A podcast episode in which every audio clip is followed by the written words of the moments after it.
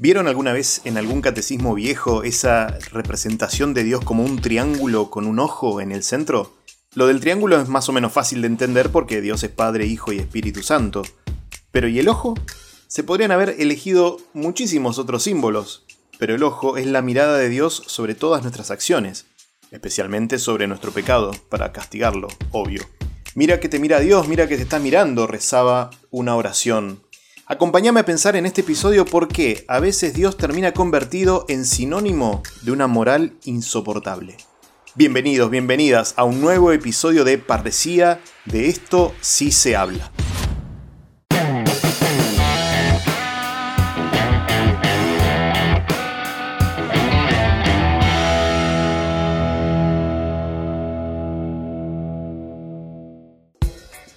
Yo tomé la comunión a los 13 años, un poquito más grande de lo que se considera lo normal, más o menos que son los 10 años, una cosa así. La verdad que no me puedo quejar de esa etapa, porque ahí fue donde conocí a Jesús y donde empecé a participar de la parroquia, Santa Juana d'Arco en Ciudadela, empezó un poco mi camino de fe ahí. Pero debo decir que mi catequesis fue altamente moralizante. Todos los encuentros comenzaban con una parábola, la parábola de los dos caminos, no sé si la escuchaste alguna vez, está en el Nuevo Testamento, dice que existen dos caminos, hay un camino ancho, espacioso, lleno de placeres, pero que te lleva al infierno. Y un camino angosto, difícil, lleno de dificultades, pero que ese camino te lleva al cielo.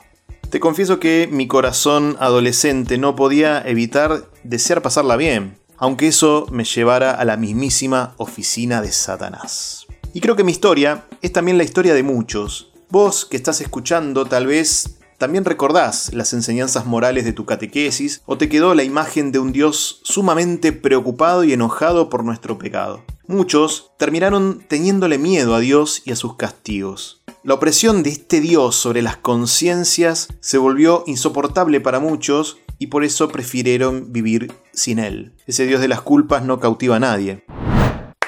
Me llamo Guzmán, tengo 25 años, soy seminarista y actualmente estoy en mi séptimo año de formación a la vida sacerdotal. Y con respecto a la vida moral cristiana, creo que mi vida ha ido pasando por diferentes etapas y facetas. Recuerdo en la adolescencia vivir todo el tema de la pubertad y el autodescubrimiento en muchas ocasiones con culpa, con remordimientos, particularmente con todo lo que significa la masturbación en un adolescente y en un joven. Fui descubriendo que lo que me pasaba por algo biológico era contrario a lo que el catecismo de la Iglesia Católica decía. Recuerdo leer el numeral 2352 que hablaba de la masturbación y me encontraba que esto era contrario al orden moral natural y que un adolescente lea esto así tan cruento puede no significar nada o puede significar mucho. Yo creo que hay conceptos, ideas y pensamientos que son difíciles de desarraigarlos de la interioridad luego que empiezan a calar hondo, ¿no? Y si bien confío en que la moral cristiana nos ayuda a educarnos en el seguimiento a Dios, nos ayuda también a orientar nuestra vida de cara a Él, Muchas veces vivimos la moral como una cárcel, la moral cristiana como un conjunto de leyes que fraccionan nuestra vida y que de alguna forma no nos permiten ser quien verdaderamente somos, no nos permiten ser como Dios nos creó. Confío en que como iglesia vamos haciendo procesos, que vamos creciendo y que también de alguna forma vamos creciendo humanamente en la identidad de sentirnos hijos e hijas del mismo Creador, por ende hermanos y hermanas. Espero y, y, quiero anunciar a una iglesia viva, a una iglesia misericordiosa, a una iglesia que nos ayuda a vivir de mejor forma el ser cristianos, pero una iglesia que abarca toda nuestra humanidad y que nos pone de cara a ese Dios que, como nos dice la Sagrada Escritura, a ese Dios que es amor. No sé si vieron, pero esta semana hice una encuesta en mi Instagram, arroba Saboya, de la que participaron más de 200 personas. Y el 71% dijo que en algún momento de su vida la fe se les volvió una carga pesada. Algo evidentemente está pasando. Pero entonces, ¿por qué una moral?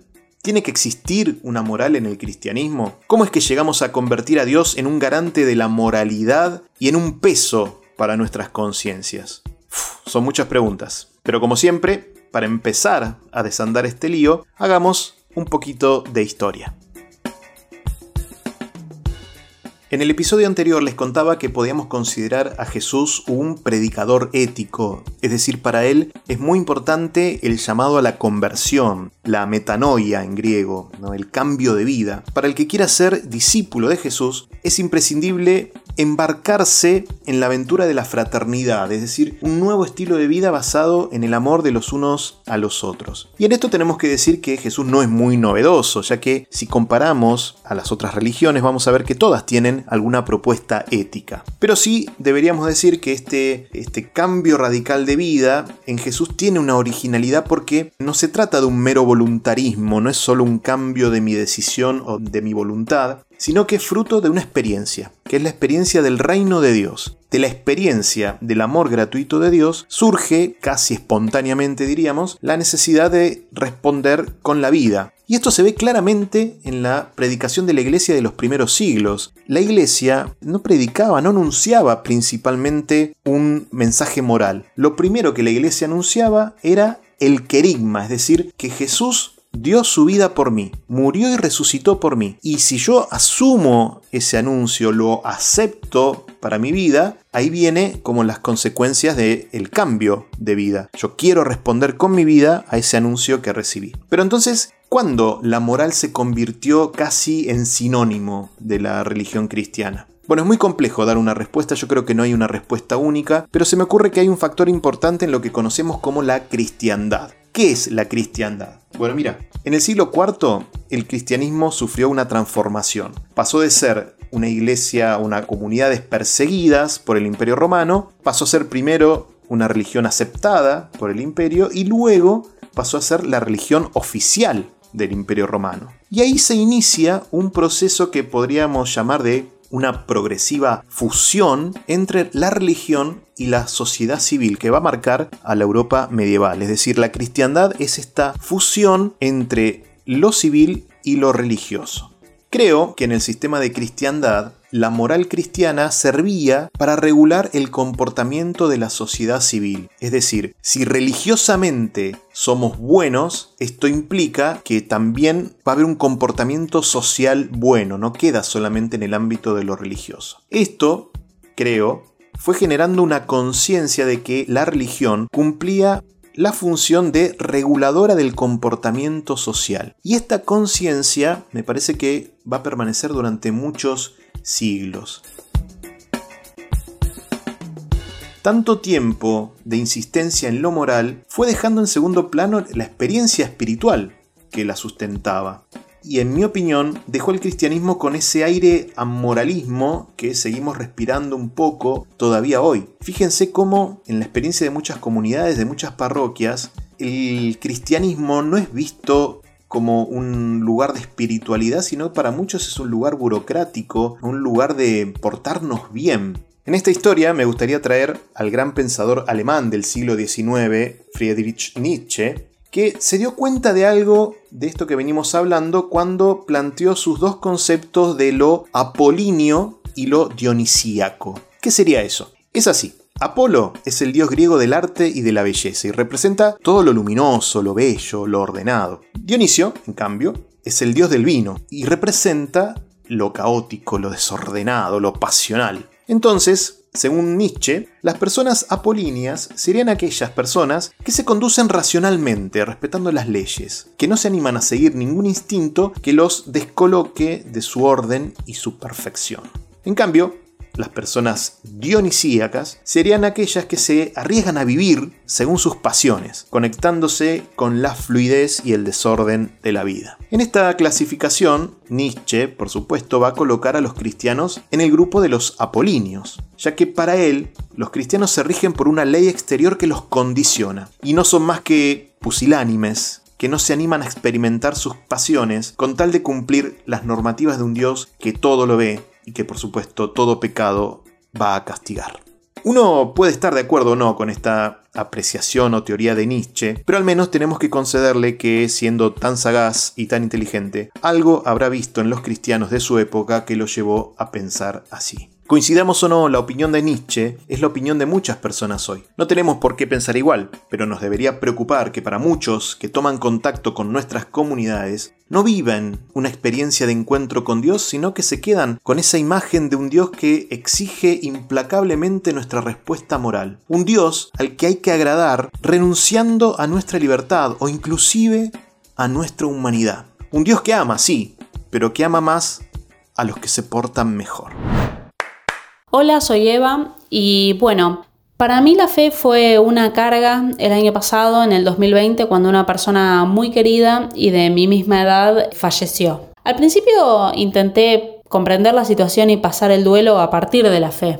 Nosotros decimos que la muerte no tiene la última palabra y es cierto, pero es bastante complicado aplicar esto cuando es uno el que está pasando por esa tragedia. En un primer momento seguí con mi vida común y corriente. Iba a misa, comulgaba, rezaba, todo normal. Y con el paso de los días me di cuenta de que no estaba prestando verdaderamente atención, que no lo hacía porque quería, sino lo hacía por obligación, porque lo tenía que hacer. Y la verdad es que no estaba cómoda con esta situación. Uno no está cómodo cuando lo obligan a hacer algo o lo hace por compromiso. Uno está cómodo haciendo algo cuando quiere hacerlo. Y en ese momento decidí tomarme un tiempo. Dejé de rezar por un tiempo y dejé de ir a misa por un tiempo. Y empecé a reflexionar sobre la fe que quería vivir y el modo en el cual la quería vivir.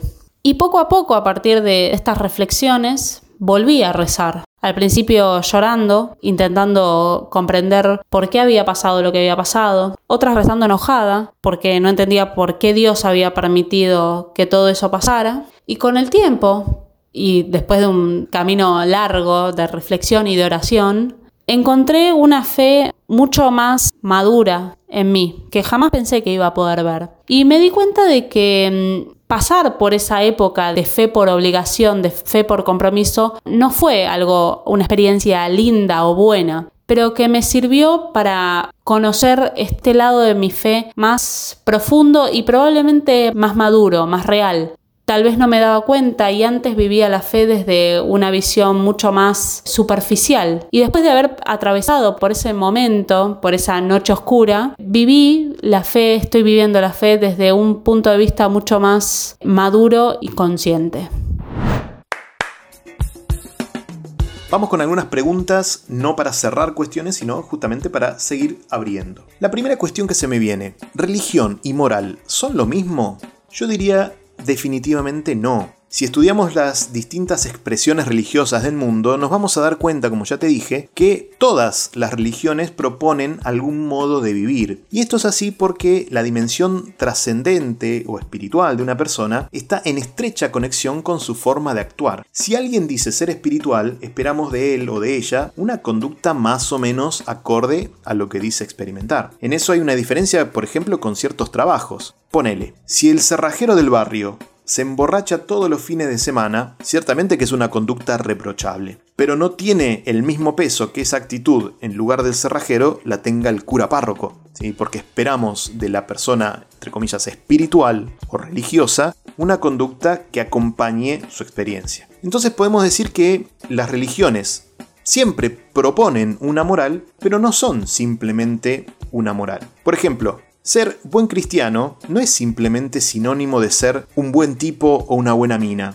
Por supuesto que lo incluye, pero ¿acaso un ateo o una atea no pueden ser también buenas personas? ¿Es necesario profesar alguna religión para obrar bien? Evidentemente que no. Acá me parece que se abre la pregunta sobre lo específico de lo religioso. Lo religioso no es solo una conducta moral, sino que es la experiencia de una realidad que trasciende y supera a la persona en su finitud. Me viene a la cabeza aquella famosa frase, si leyeron el libro Los hermanos Karamazov de Dostoyevsky, donde Iván, uno de los personajes, dice, si Dios no existe, entonces todo está permitido. Para mucha gente la idea de Dios es casi insoportable porque no pueden tolerar un Dios que suprima la libertad humana. Ese Dios que todo lo ve, que exige una perfección moral inalcanzable, es una idea distorsionada del Dios de Jesús. Esto quiere decir que no existe una moral cristiana, es decir, ahora si yo creo en Jesús puedo hacer lo que se me dé la gana. No, tampoco se trata de eso. Muchas veces detrás de esta idea o de esta pregunta se esconde una tiranía de la subjetividad, según la cual nada ni nadie me podría decir qué hacer. Seguir a Jesús suscita en mí la necesidad de vivir de acuerdo a su evangelio, de que mis gestos y palabras reflejen algo de sus gestos y de sus palabras. Por eso no es descabellado que el cristianismo proponga un modo de vivir. El problema viene cuando proponemos un modo de vivir sin proponer lo que sustenta y fundamenta ese modo de vivir. Sin una experiencia de fe transformadora, sin la certeza de haber sido amado incondicionalmente por Dios, sin haber entrado en el misterio de la Pascua de Jesús, sin eso, toda moral se va a convertir en un simple voluntarismo. Y como sabemos, todo lo que hacemos solo por voluntad no resiste el paso del tiempo, no lo podemos sostener en la vida. ¿Por qué se da entonces este fenómeno de pesadez moral en el cristianismo? Miren, por supuesto que estoy generalizando, no pretendo decir que para todos los cristianos y cristianas la moral sea un peso. Tampoco me refiero a que haya cuestiones morales que nos cueste convertir más que otras. Me refiero a que creo que hay una deficiencia grande en nuestras catequesis y en nuestras predicaciones. Nos resulta más fácil insistir en una moral que comunicar una experiencia de Dios. ¿Y por qué se da esto? Primero pienso que toda experiencia de Dios tiene algo de personal e incomunicable, por eso es más fácil hablar de ideas o de mandamientos, y esto es lo que terminamos haciendo en muchas de nuestras catequesis. Y segundo, porque creo nos falta formación. Aquel que no profundizó en su experiencia de fe tiende a reducirla a postulados y deberes éticos. Por ejemplo, es mucho más sencillo enseñar que hay que ir a misa todos los domingos que enseñar a ser discípulo de Jesús? ¿O es más fácil enseñar cuántos libros tiene la Biblia que enseñar a rezar con ella? Creo que de todo esto se abren muchas preguntas para evaluar de qué forma estamos comunicando la fe.